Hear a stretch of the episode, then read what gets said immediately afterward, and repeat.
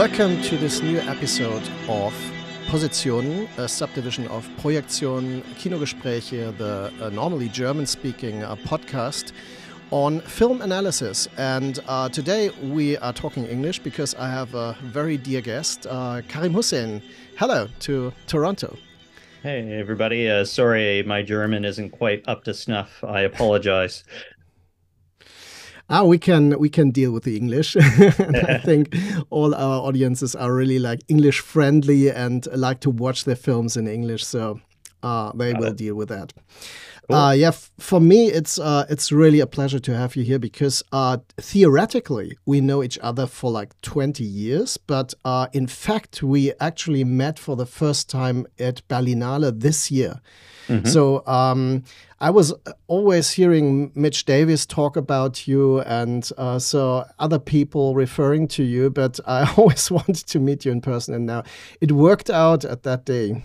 Yeah, yeah, for sure. And very happy that it did. Uh, we had a really fun night together uh, in Berlin. We visited the locations of uh, Possession, uh, of course, a classic in Kreuzberg, and, uh, you know, hung out. So that was really a great, great fun night with some friends. Yeah, uh, really a great group of friends and uh, with very similar interests. So, mm-hmm. uh, yeah, it's um, we will talk about these things. Um, Obviously, uh, the most recent thing uh, people might know, uh, you are the DOP of Brandon Cronenberg's film Infinity Pool, which mm-hmm. has started in Germany, and uh, we will come back to this. But sure. also, uh, there is an Austrian and a German Blu ray of the film Subconscious Cruelty, which was uh, very early work, a very important work in a way, which started a lot of things, I, I guess. Mm-hmm. But we can talk about this. there are actually more films, but they are really hard hard to get. I'm really happy that I have uh, La Belle Bête. Ah. Um, Whoa. That's yeah, rare. It's, it's hard to come by. Uh, I bought it many years ago. Uh, mm-hmm. In Germany, actually, there's this film, uh, The Abandoned, uh, by Nacho yeah, sure. where you wrote the uh, screenplay, actually. Mm-hmm. And uh, recently came out Firestarter, where you Oof. also had a DOP camera.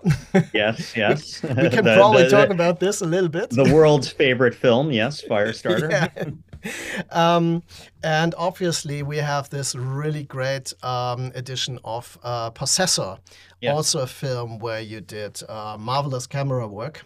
So there will be a lot of things and there are many films more and i just checked your um, website which i uh, really recommend um, uh, karimhussaindp.com uh, where yeah. you have uh, some uh, music videos uh, actually um, directed by brandon cronenberg and mm-hmm. shot in your very distinctive uh, way so mm-hmm. this is very interesting because i didn't know them before and i checked them out so it's really interesting for people who want to uh, have an impression uh, what you do outside of the films which are known mm-hmm. and uh, what is your actual style? Because I, I would argue that you have kind of a, a camera style but we can discuss that as well. Sure. Yeah. Um, Subconscious Cruelty is uh, an underground film. It's an mm-hmm. episodic film, uh, like five um, short films combined in a very strange um, construct. It's uh, really um, harsh and uh, really bloody, violent. Um, very um, sex- uh, sexual content is very explicit. And uh, so this film is very much um, similar to international underground cinema. Mm-hmm. Is this the place where you started off, or how would you uh, describe your beginnings in cinema? Yeah, absolutely. I mean, I've always been a horror fan and genre fan and fan of transgressive cinema since I could remember. I always, uh, you know, loved films that had a response to the status quo and we're always going against the grain. So subconscious cruelty in particular um, was a part of the sort of underground wave uh, that you would see in the late 80s, early 90s, uh, mid to late 80s. Uh, you know, like like with our uh, friend uh, Jörg Buttgereit yeah. Uh, with the Nekromantik movies. Obviously, a huge inspiration on subconscious cruelty. Buddy Giovinazzo with Combat Shock, another friend, you know, he made movies as a part of that um, the Richard Kern movies, the Nick Zedd movies, uh, was very, very influenced by industrial music um, and the world that surrounded that. So bands like Skinny Puppy or, you know, Psychic TV, Coil, even though Psychic TV not necessarily industrial, but Throbbing Gristle, yes.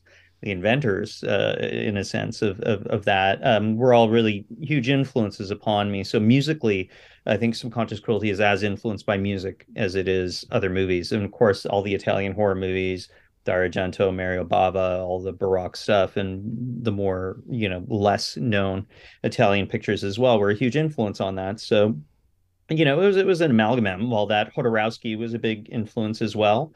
Uh, you know, the Holy Mountain, things like that were really a big influence on on subconscious cruelty. And you know, the fact it's an anthology movie with different episodes was a byproduct of just it was a cheap movie done over many years so it was harder to keep actors uh, for that long over there. And it it, it started based on a, a, Super 8 short movie I had done. Um, partially, I grew up in a place in Canada called Ottawa, which is the capital of Canada, which is a very conservative sort of town in uh, in a family with a Muslim father and a, a Catholic mother. You know, so it was like okay. a big culture clash already uh, just idealistically and in terms of lifestyles and things like that um, to start off with and it made me an atheist pretty quickly. Uh, you know and looking at religions more from a um, distance you know like like because there's a lot of religious content obviously and subconscious cruelty but more oh, like yeah. mm-hmm. this is madness is is more the uh the approach to religion that that that, that we took and then mm-hmm. um early on in i think it was 1992 i met uh, mitch davis so mitch davis of course is now one of the uh, heads of the Fantasia Film Festival, one of the directors and programmers, etc. Also has done some underground movies on his own end, um, produced some stuff. And I met Mitch and was instantly like, you know, a member of the family I never had had. Uh, and we were, you know, fused at the hip and still continue to be in many ways. Um, and then we met over there. And because I had started this short movie, Subconscious Cruelty, and a lot of things were going on, then uh, we got together and I moved to Montreal, which is a two hour car ride, give or take, away from Ottawa. Um, I was kicked out of high school uh, because they thought I was making pornographic movies, but stupid me was making art house movies like a fool. okay. So, because I was back when pornography made money, uh, you know, now I'm stuck, no education, nothing. So I learned how to make films just by making films. Mm-hmm. Um, I have no school degree. I haven't. I haven't even finished the most basic school degree to be able to get a job in an office. You know, so this is kind of the only thing I guess I'm qualified for, only because I just did it. Um, so the only way to come up was really through underground cinema and w- working with Mitch. Um, Mitch was able to get together a certain amount of money, not enough to complete the whole movie, but enough to start the movie um, going. So it was designed. It didn't really have a traditional screenplay either. Um, it was all sort of vignettes that could change some entire episodes. We even auditioned people, cast, and then we threw out entirely. They're too expensive or whatever. Um, entire episodes were thrown out on the uh, DVD and Blu-ray, you can have the extras of the bit with the rotting pigs' heads and the forest and stuff like that. That that was entirely thrown out because uh, it was a pacing killer, even if uh, you could consider pacing even a remote consideration on subconscious cruelty. But um, but really, what it came down to was um, we had at that point decided to blow the movie up to 35 millimeter. And um, to keep the rotting pigs in the forest scene would mean we would have to do another reel on the film because at 80 minutes, a very tight mm. 80 minutes, mm. it would fit very comfortably because it's 24 frames per second, not 25, where you need more film. Uh, it would fit on four 35 millimeter reels. Mm-hmm. Whereas if we kept the severed pig head, we'd have to do five 35 millimeter reels. And back then, the length of your movie made the cost of post production more because you needed more film, you needed to mix another reel and everything. So we wanted to fit it just in four reels um, to be able to actually afford to complete it with 35 millimeter prints, of which there are two in existence of that movie. Mm-hmm. Um, so we did, and they weren't even 35 millimeter prints where we um, had what you call an internegative. you know, or an interpositive or anything mm-hmm. like that. They were a direct blow up print. So they went straight from the 16 millimeter negative because shot on 16 millimeter, all old fashioned, you know, cut with glue, printed, old photochemical. It's all the old way of making films, edited on film. You know, we did most of the work print sound on film, but then we used a revolutionary digital sound editing um, thing, but it was still like mixed by hand on the fly. You know, the sound mix is terrible on Subconscious Cruelty. That's my fault. I mixed the movie. uh, you know, and that was the thing. It was it was like just financial reasons why we had to cut some stuff out. Anyways, so I digress. Sometimes I can talk in what my wife calls parenthesis. So okay. apologize for that. Um, but going over there back to Subconscious Cruelty, it was something we shot a month straight uh, where we did uh, most of the sequence uh, that's called Human Larvae in there, mm, the which is one. actually a quote from Bruno Mattei's Hell of the Living Dead. Uh, I took the line Human Larvae from Bruno Mattei's Hell of the Living Dead, which goes to show you my, my cinema We background. remember that, though. Yeah, sure. uh, you know, so that's where human larvae that line comes from. So, uh, do you know that there's a German uh, dark ambient industrial band called Human Larvae? I have to ask this guy if he is really? inspired by this uh, film I as mean, well. maybe, uh, possibly, but uh, but so we did that episode principally, and then some of the other stuff with Jesus and the women and and things like that on for this month of shooting where it was real underground stuff, like completely not run in any professional way possible. It was like, you know, we would do 24 hour days shooting, you know, mm. without any sort of consideration. We were like, I was 19 when I started shooting that movie. Mm. So I was very young, you know, so we had the energy, all of us, we were kids, you know. And uh, then after that, it uh, it took years to finish. I think we finished. We started shooting in February 1994, and then the movie finished shooting, I think, in December 1999. Mm-hmm.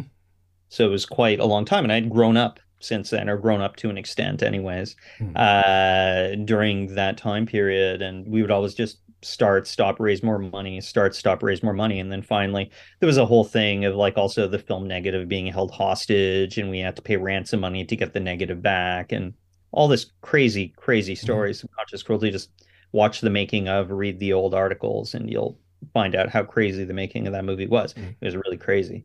Um, but then we finally finished the movie in 2000. Uh, um, it premiered at the Sitges Film Festival uh, as a midnight movie at the Retiro Cinema, and uh, then from that it got bought by a Japanese distributor and then it started you know going around and a few people bought it but it was always meant to be like an underground thing like subconscious mm-hmm. cruelty isn't a movie that you want to put out in the mainstream. It's not a movie. Yeah, it's, it's a perfect It's a perfect film to to exchange on uh, illegal uh, copies back then uh, in yeah. the underground, uh, along with some uh, industrial CDs, as you mentioned, because I think uh, it's very important that you mentioned that that connection. Because for me, it's really natural. I'm coming from an industrial subcultural background, and for me, it was always fueled music, film, literature, philosophy all um, went into one. And uh, so it, it came really logical and naturally. Uh, mm-hmm. but uh, in Germany, there is uh, a very isolated um, uh, film fan bubble. Um, mm-hmm. which is also interested in extreme films. And I think uh, this is also an audience for subconscious cruelty in other films. And uh, that's fine, but they come from a totally different background. So, mm-hmm. um, what you're talking about is probably the main connection I also have with what you and I have this exper- uh, impression as well, uh, being um, at the Fantasia Film Fest. There's a kind of a, a family uh, mm-hmm. around this festival, around the people. I'm also friends with um, Buddy Giovinazzo for many years now. And mm-hmm. I met him earlier, I think in the 90s already, when I did an interview for Splatting Image, a legendary German magazine. Mm-hmm. And uh, so it's very interesting for me to see this post punk industrial influence going uh, through all those people and connect him, there, uh, connect him them as a kind of a background network in a way. Um, one detailed question. Uh, I asked myself, uh, there is a Japanese composer for the film music of mm-hmm. Subconscious mm-hmm. Cruelty. How, how did this come about? Well, uh, Teruhiko Suzuki was living in Montreal oh. at the time, and uh, you know, we all had dead end jobs. I mean, one of the I, I, barely had a job. I was working at Greenpeace, you know, going door to door and trying to sell subscriptions uh, okay. at Greenpeace, which is where we met um, some of the crew who ended up like holding the movie hostage, you know, uh, holding the negative hostage. I met them at Greenpeace, which goes to show, uh, you know, and uh, it was it was a it was a very 90s time, very early 90s. This is the early 90s, so you know, heroin was everywhere. A lot of people were on heroin. Uh, it was a very punk rock time. Uh, it was completely insane. I mean, today, you know, put people today in the 90s and a lot of them wouldn't even be able to handle a fucking day in the 90s so it was a totally different era of transgression where even in human communication human communication in the 90s was about how much can you shock the person you know even just saying hello. Everything was like a weird transgressive performance because that was actually in mainstream culture. Yep. like bands like Nine Inch Nails were working with people like Peter Christopherson and people like that. But these were like the pop idols who yeah. were doing like some pretty impressive industrial music and stuff. So that was a time where underground culture weirdly mixed up with mainstream and they mm. were sort of one of the same, even though there was definite budget differences with with certain things. But it was it was a strange time. So um doing stuff at that time, that mix of the music and the movies and everything was on 16 millimeter you were all using the same cameras and everything mm. that was very much a part of the mainstream and very much sort of an encouraged thing you know mm. Mm. Um, you mentioned the influences and also um, like uh, real genre cinema from Italy, uh, from Argento to Bruno Mattei, and um, as well as more um, art house weird films uh, by Jodorowsky, for example, and uh, we talked already about uh, Zulawski. Mm-hmm. And um, so, uh, is there also a literary influence like um, uh, Georges Bataille or any writers like that um, on the film early? Probably a little less transgressive in an obvious way, but uh, mm-hmm. a lot of Edgar Allan Poe in the mm-hmm. voiceover and Human Larvae, that kind of naive, basically perverse romanticism where the author is basically insane and doing something absolutely horrific and awful that shouldn't happen, but believes they're kind of committing an act of poetry. Mm. Uh, you know, that's the basic inspiration be- behind all that. I mean, I love Poe. I've always been much more of an Edgar Allan Poe person than like a Lovecraft person, where you know mm-hmm. Lovecraft's fine and everything, but I'm not afraid of women or octopuses, octopi. You know, it's not something that you know really moves me. I'm more into like the passion, the romance mm. of things, uh, and not just saying that fish is terrifying. Uh, you know, even though Lovecraft's great and everything, no problem. Uh, I'm much more into what Stuart Gordon did with the Lovecraft stuff and mm-hmm. Dennis Paoli. I think what they did is super interesting to me. Um, you know, because there's sex in it you know, then it's interesting okay. to me. Um, you know, but the uh, yeah, I mean, Bataille, of course, Georges Bataille was a thing we are you know looking at and reading. Uh, Marquis de Sade, even though the books aren't like amazingly well written today. I mean, you know, you read the yep. book of, you know, 120 days of Sodom is just like a grocery list of atrocities. It's like, okay, well, sure. let's go yeah. on to the next page of the grocery list of atrocities.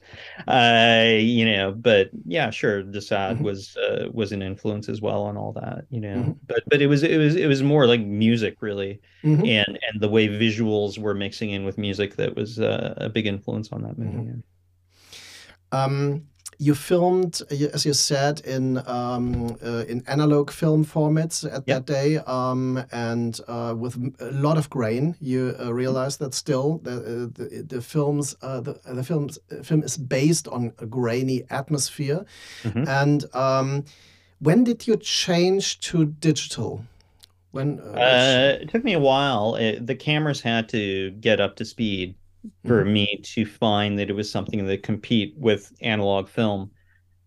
I mean, my first feature in uh, in in digital, I think it came out in 2011. hmm So the first feature I shot on digital was a movie called Hobo with a Shotgun, Yeah. Okay. uh, Jason Eisener's movie, and that was done on the Red Mysterium X camera.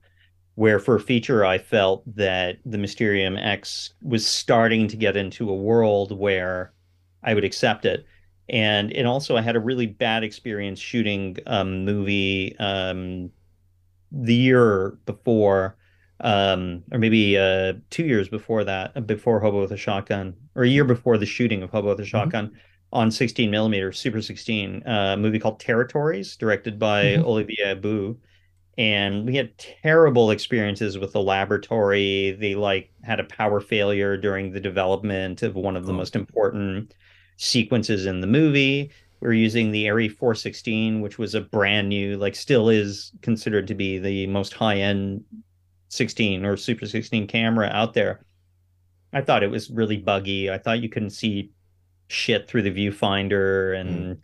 You know it was uh, th- there was a lot of problems with that camera and the film stock Fuji we shot it on a Fuji film stock called Vivid which was Mhm. very saturated and had really good black levels and stuff like that this movie Territories Mhm. and uh and I thought the look was cool but the lab had no idea how to process it the they were getting more and more sort of inexperienced people to do the dailies Mhm. so I had more fights to actually get the movie looking the way it should look than I, you know, shooting on digital. We had the digital management technician straight there on set. We can color grade immediately on set. We can cut through all this bullshit.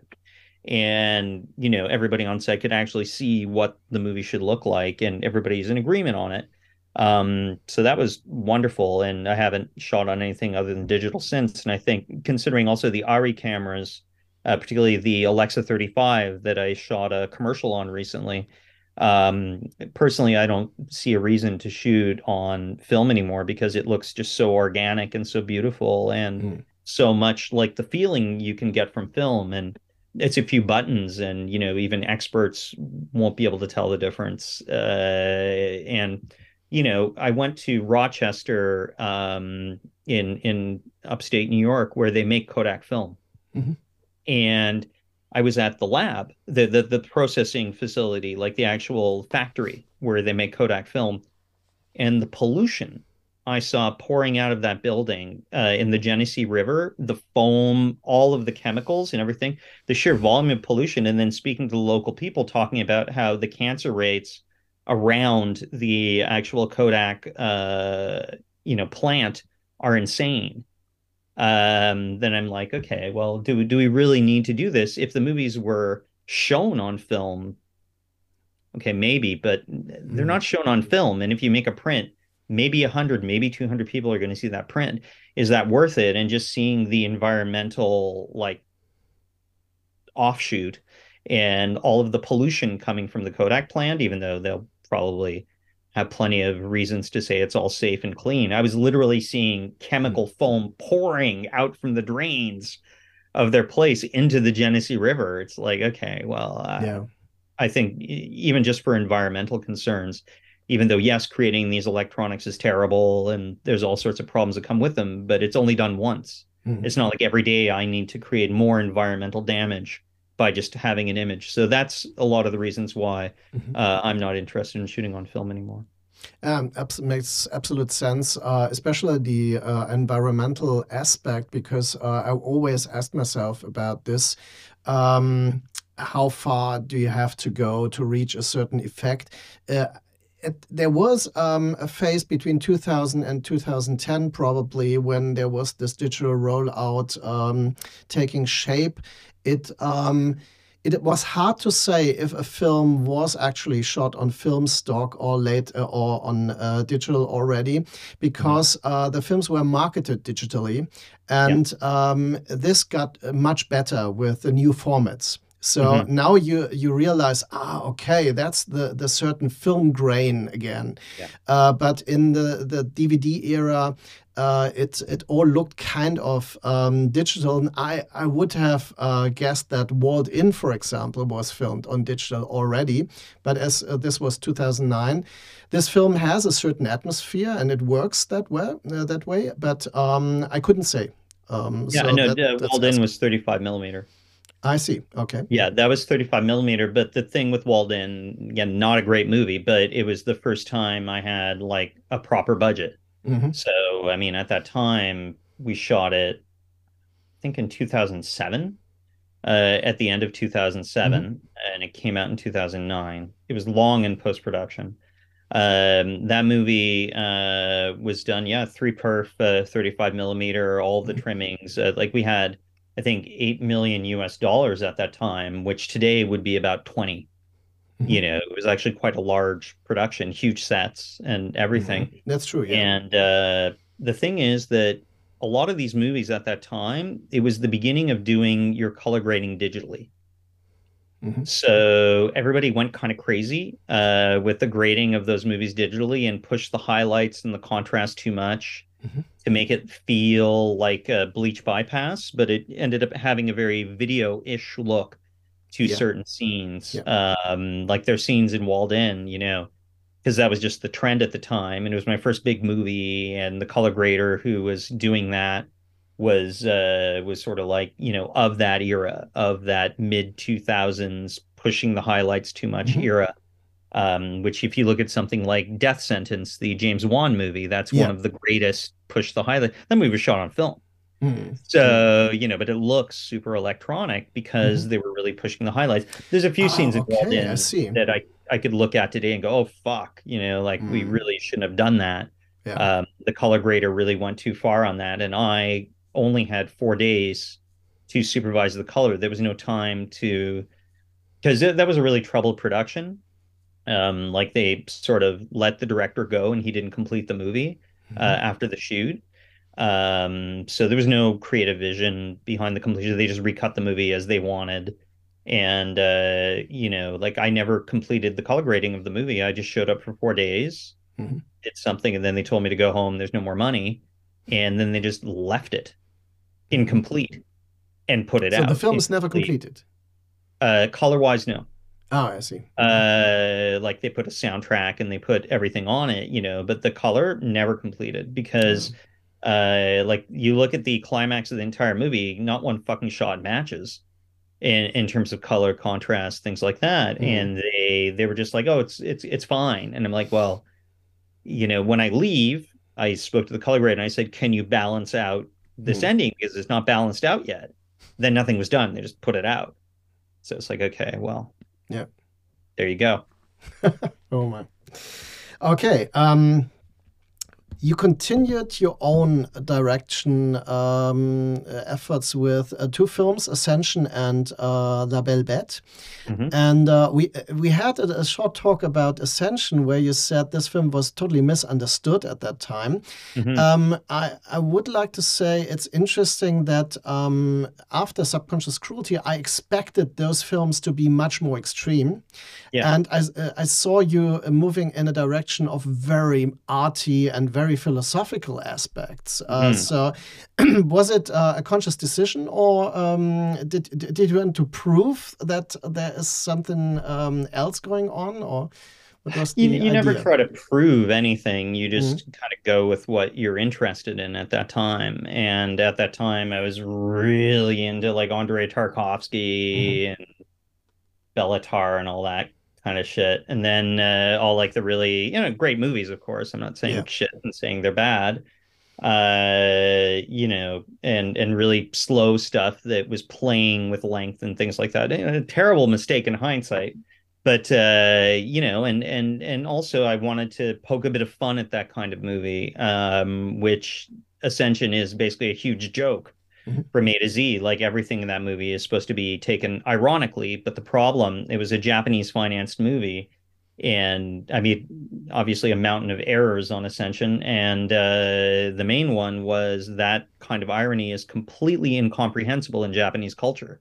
Mm-hmm. Completely is just not something that is the way people communicate in that culture. So um, nobody understood it that financed it. Um, they went sort of on the basis of subconscious cruelty and the fact that I was this animated guy uh thinking oh the movie's going to be super exciting and stuff and then they got this like boring joke on you know philosophy uh with good music.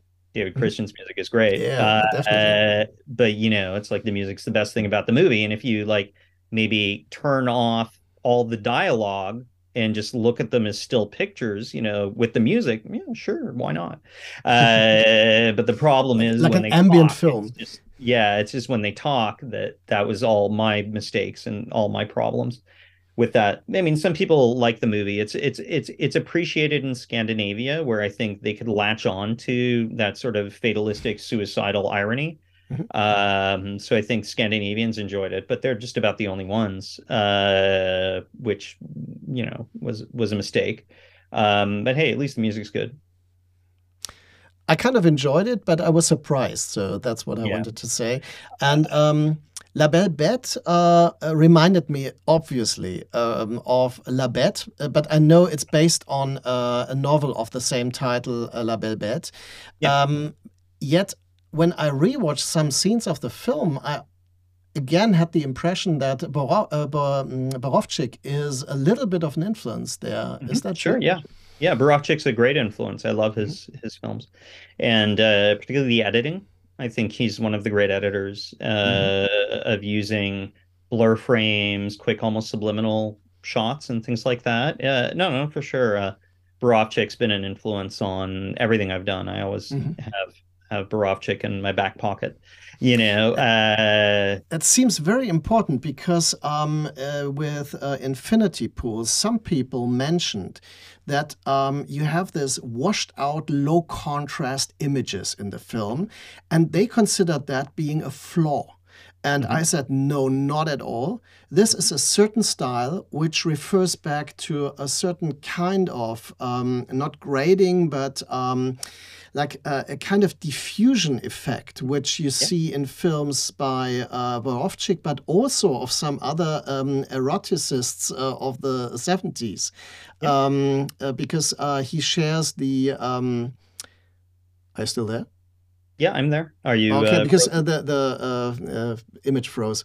Yeah, yeah, um, no, yeah. Uh, because they, I think there's uh, one cameraman uh, who also shot, for example, Bilitis, mm-hmm. Uh, for um, David Hamilton. And uh, they used these uh, diffuser lenses.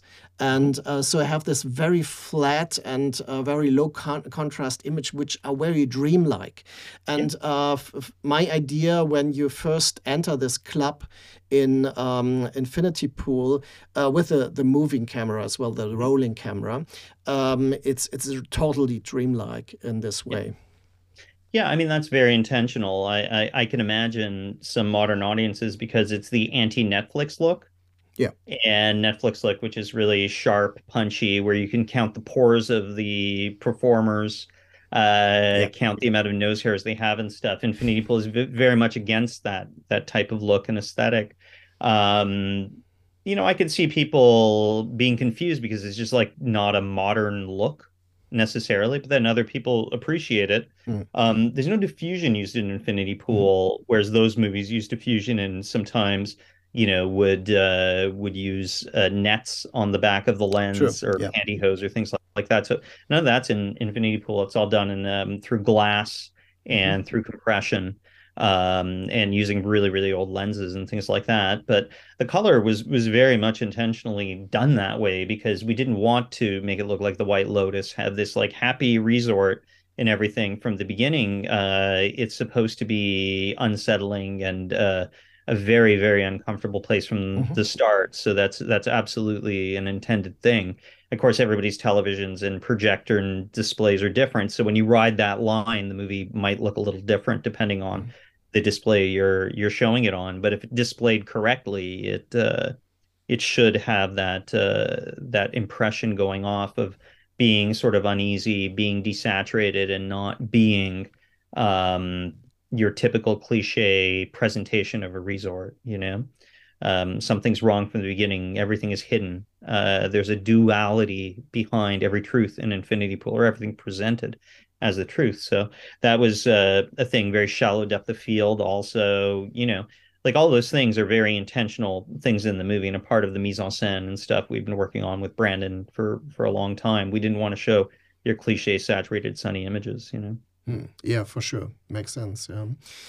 Um, you used to work in uh, some films with with primary colors, and uh, this uh, seems to be uh, in a tradition which uh, was probably uh, established by people like Mario Bava in the mm-hmm. 60s and then continued a little bit with um, uh, Dario Argento, for example. And uh, then we have uh, Gaspar Noé's films and uh, Benoit, uh, Benoit, Benoit Debie, for example.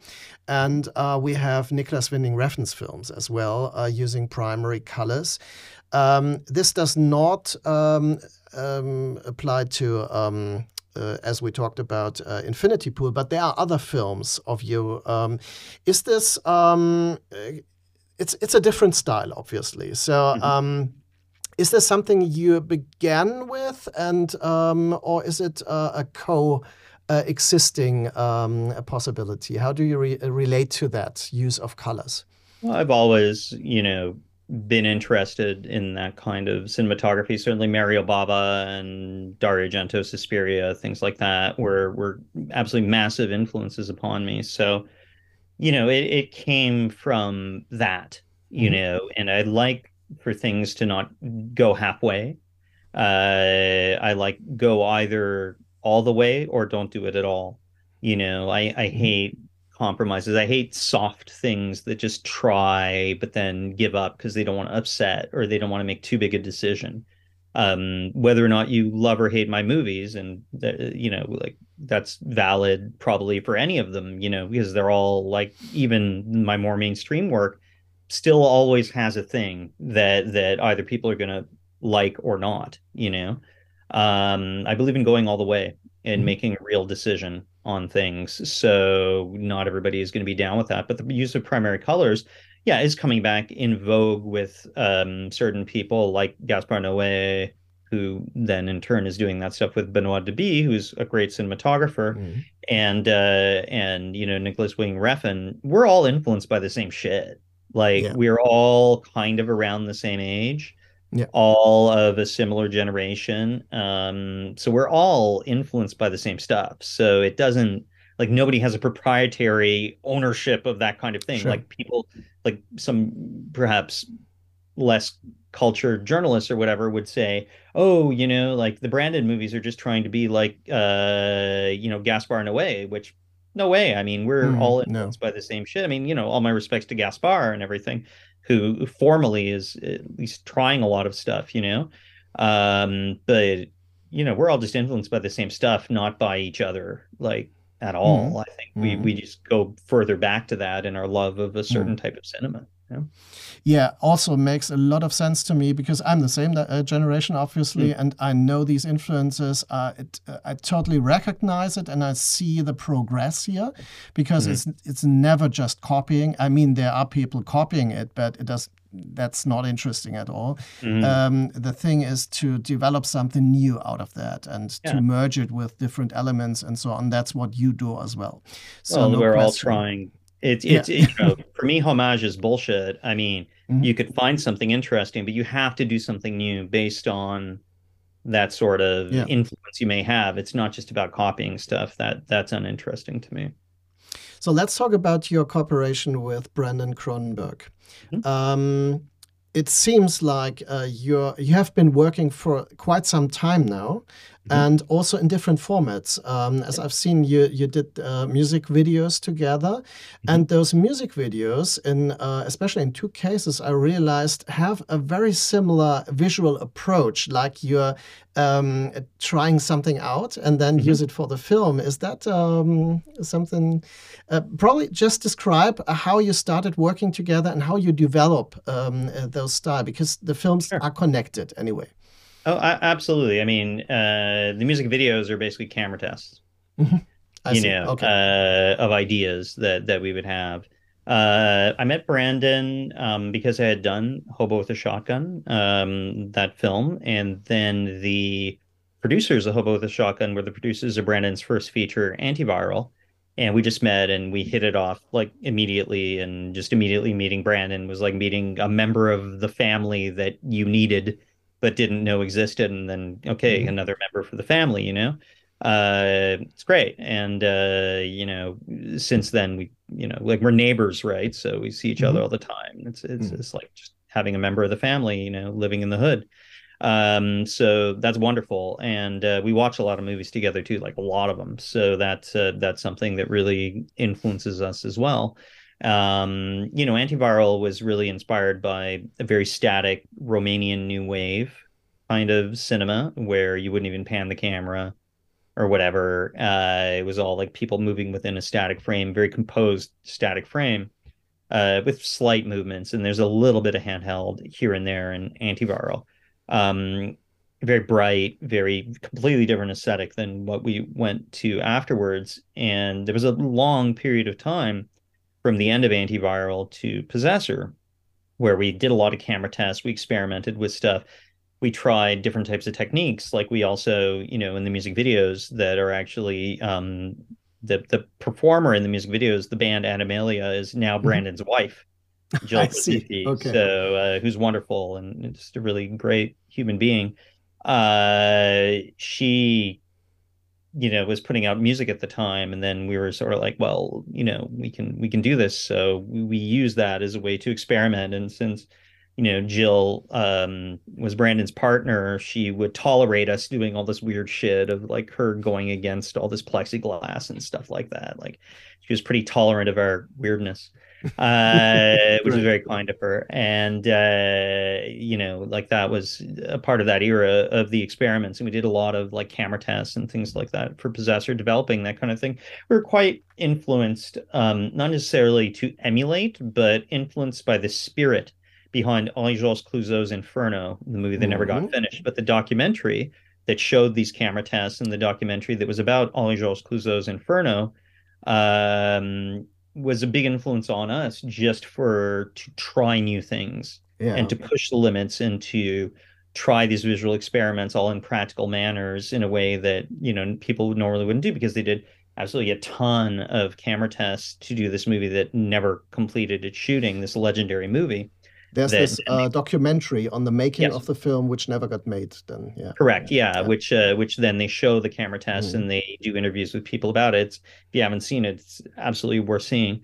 Yeah. Uh, Henri Georges Clouzot's Inferno, it's called. Uh, you know, and that you know sort of told us we have to step it up and you know brandon at that time after possessor was like okay maybe we can pan the camera maybe we can move the camera maybe we can use a Steadicam and stuff like that, which Steadicam ended up being a language you ended up really embracing big time. Also with our camera operator, Ioan Malnati, who does all our stuff, um, who's also another neighbor and also kind of a member of the family. We always get together and watch movies together. Um, he's also like the best Steadicam operator I've ever seen, you know, and an artist and a horror fan and a genre fan who knows all the same shit we do and loves all the same shit that we do. So, you know, Ioan's an incredibly important part of the team, and we're always trying to think of, you know, doing things in an unusual way, but also in a very analog way still, even though the movies are shot on digital, they're shot in a very analog way that we do everything in camera, we do everything in front of a lens. It's not all just CGI and stuff. For us, CGI is about cleaning up shadows and, mm-hmm. you know, cleaning up wires for safety and things like that. It's it's so not the, about like doing effects, a 3D effect. The effects are mainly physical, and then yep. they are polished uh, digitally. Um, rarely polished digitally, sometimes, but mm-hmm. very subtly. Like we won't add CGI blood or anything yep. like that. Um, but sometimes a seam line, maybe you know, and a prosthetic needs mm-hmm. to be mm-hmm. fixed up. Okay, you know, like little things, but uh, kind of standard stuff for these days. Mm-hmm. Um, but all the effects are done live in front of the camera, practically. Yeah. Mm-hmm. Yeah, that's a very uh, vivid and uh, interesting um, uh, impression you gave us of um, how this works on a very private level, obviously, because uh, yeah. you are in contact all the time. You're exchanging your um, ideas on filmmaking then, and mm-hmm. Uh, it shows in the films as well. And um, I, I, think it's a very good decision to work with practical effects. Um, and I think a lot of people say that. It's uh, I'm not the first one, obviously, uh, because it has a much bigger effect on the audience as well. Yeah. If you see some blood pulsing out of a body, uh, even if it's a, um, an artificial body, you won't realize it's just affecting you yeah. as being something real and done to this body. And uh, so the effects of uh, the, the first execution, for example, in um, Infinity Pool, especially in the uncut version, is uh, totally devastating to watch. Yeah. So cool. yeah. yeah. that's all practical, and that's uh, with Dan Martin, our you know special makeup artist, who's another genius, and another sort of part of the family who we're constantly exchanging ideas with, and how could we do something new and uh, and step it up, you know uh, mm-hmm. Dan and Tracy Loader, who who works with him as well. They they came out to um, Budapest and Croatia, uh, Hungary and Croatia, where we uh, shot Infinity Pool, mm-hmm. and they worked on it. And then afterwards, we did some inserts in Toronto to complete the movie, where we could sort of work in a more calm environment because uh, Infinity Pool shoot was was very difficult and um, was quite difficult and chaotic in uh, in Hungary and Croatia um, for various reasons, but you know, it was all good in the end. We got it, but uh, we we needed to do some inserts afterwards uh, where we can really spend more time on the special effects and not just trying to cram these incredible days into a limited amount of days. Where, like a lot of movies, they cut days before you know we went to camera, mm-hmm. saying, uh, you know, this is the only way to make the budget work. Okay, fair enough, but then it makes for really long days, which they're not used to doing in Europe. So um, to fit into a production box, it ended up becoming quite challenging in many ways. But we we got it done. Everybody rose up to the occasion, and there was a lot of really great crew members um, from there that that helped us along the way to get there.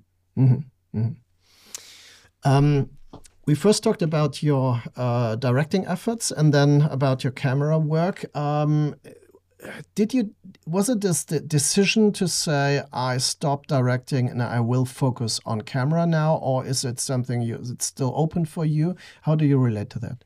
Yeah, I don't want to direct anymore. That's mm -hmm. done. Uh, it really came from the fact that directing for me was very lonely.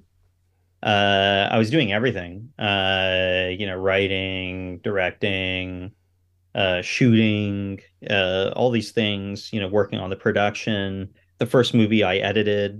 The ones afterwards, I had an editor. Um, you know, it was uh, it was pretty lonely, and I, I love collaboration. I love working with people, and uh, I sort of got over my own bullshit and realized that I didn't need to be the boss, the top, you know, whatever this bullshit. I, no, I, I had more fun working with directors that I really loved and respected, uh, doing stuff that was uh, far more enriching thing for me and me taking the experience that I learned from directing those movies to help them, but to get their vision on the screen. Mm-hmm. And I have zero ambition or interest in directing anymore. None. Uh, because I'm all about collaborating and doing everything with the experience I learned as a director to help the director know what their problems are, know what they could be. So, contrary to a lot of cinematographers who are kind of frustrated directors, I got that out of the way very early in my career where that's not an issue at all with me because like I do not want to direct these things. I want to help the director um, to get their idea. And even if they have trouble sort of explaining technically how that idea can come across, but just have an overall impression or idea of what they want, I have the technical know-how that I can help them break it down to mm. get what they have in their ideal sort of mind's eye view of it to the screen technically. So that's something that's important to me. So yeah, no, no, no. no. Theatre Bizarre was the last thing I directed, and it will mm-hmm. be the last thing I direct. I don't want to direct anymore. Mm-hmm. Mm-hmm. Yeah. Yeah, makes sense. Especially as you describe your collaboration as very fruitful and uh, fulfilling. So it's, uh, yeah, I can understand that. Um, I mentioned the film Firestarter, and I have a question uh, about this film as well because oh, yeah. this film was actually shown in the cinemas in Germany and it's marketed. Yeah. Uh, so um, I think even more people might have seen this film than some of the others. We uh, I mean, if you've seen the box office results, maybe not. Yeah, uh, yeah, I see. Because yeah. Firestarter, unfortunately, was not um, a big success at the box office. I mean, in terms of Firestarter, um, I really love the director, Keith mm-hmm. Thomas. I think mm-hmm. he's a really good director. Um, he comes from a similar world, the world of industrial music, same influences. He has a wonderful Blu-ray collection. He's, you know, Keith is one of a certain generation that is super into this stuff. We all have the same influences and loves and mm. passions. Um, his first film, The Vigil, is great. He's just a genuinely great human being um, and really talented filmmaker. I love Keith. Um, met some, you know, worked with some really good friends on there.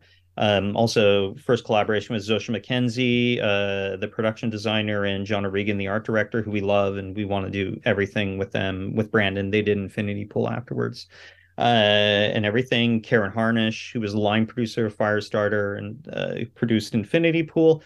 Ryan Turek, who is the executive from Blumhouse, who got me on, who I've known for years. Ryan Turek, again, comes from a similar world. He's a bit mm-hmm. younger, but again really loves all the right stuff and everything real good genre fan and all that so working was great and the shoot for firestarter i think was was really a happy experience you know i mean we did the script uh that you know love or hate that movie that was what everybody agreed upon doing and like many studio pictures it it goes through a process of test screenings they decide and then you know the director doesn't have final cut Mm-hmm. So they do they edit the movie sort of the way they feel it should be done, and a lot of things were done in post production on Firestarter where they changed like entire plot elements and oh okay like mm-hmm. redid the whole thing in post and you know at one point it's just up to that is what it is and everybody signs off on it and people either mm-hmm. take to it or they don't you know um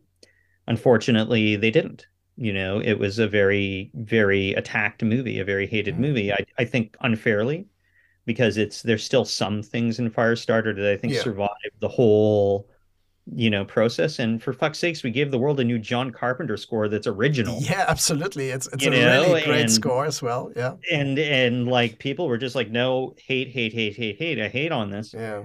But I mean, there's still stuff in there that's interesting. Um, so I think it was very unfairly received, and maybe in the future will be received differently. I mean, look, it's it's the Firestarter remake. You have to go back to the original material and look at the mm. original material.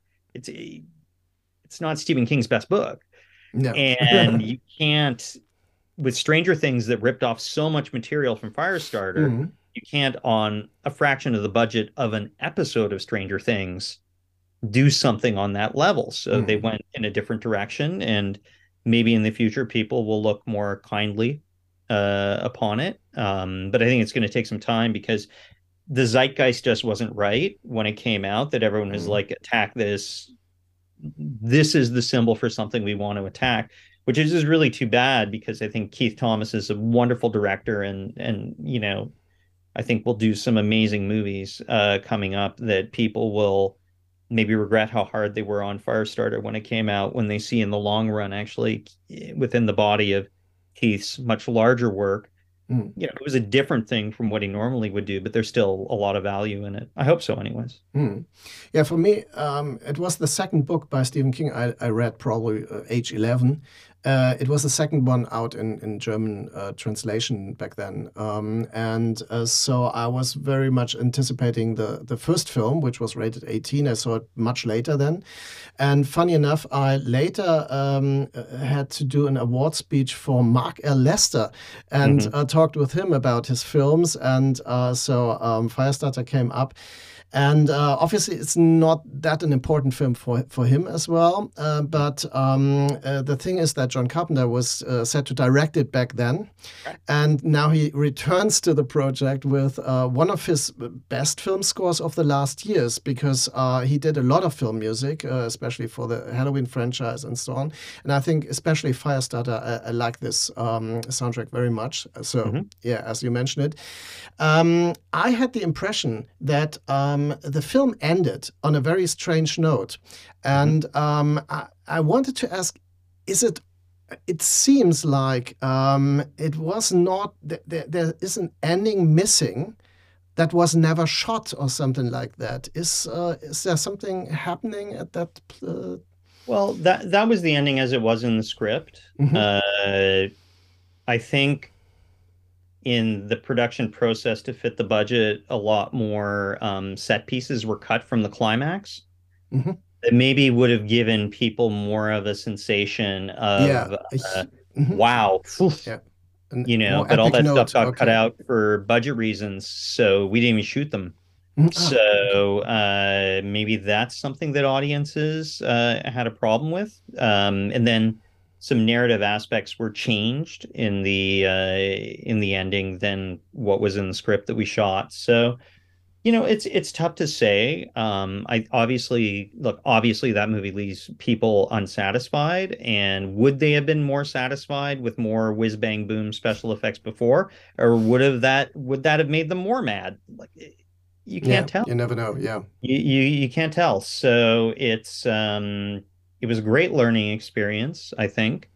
Um I'm not ashamed of the movie. I Mhm. think in you know, while I think it would have been nice for Keith to do a director's cut to really at least give Keith a a chance to fully defend himself. Mhm. You know, what was released was not his director's cut and and you know, that's just the way studios work, right? Sometimes. Mhm. Um, so I think Keith could have done a very interesting version of the movie, depending on people's opinions. And in the end, it's, you know, look, it's a studio picture. Sometimes it Mhm. works, sometimes it doesn't, you know, and and it's a, when you go on to a movie of that size, even though obviously it's not a huge budget, but it's not nothing either Mhm.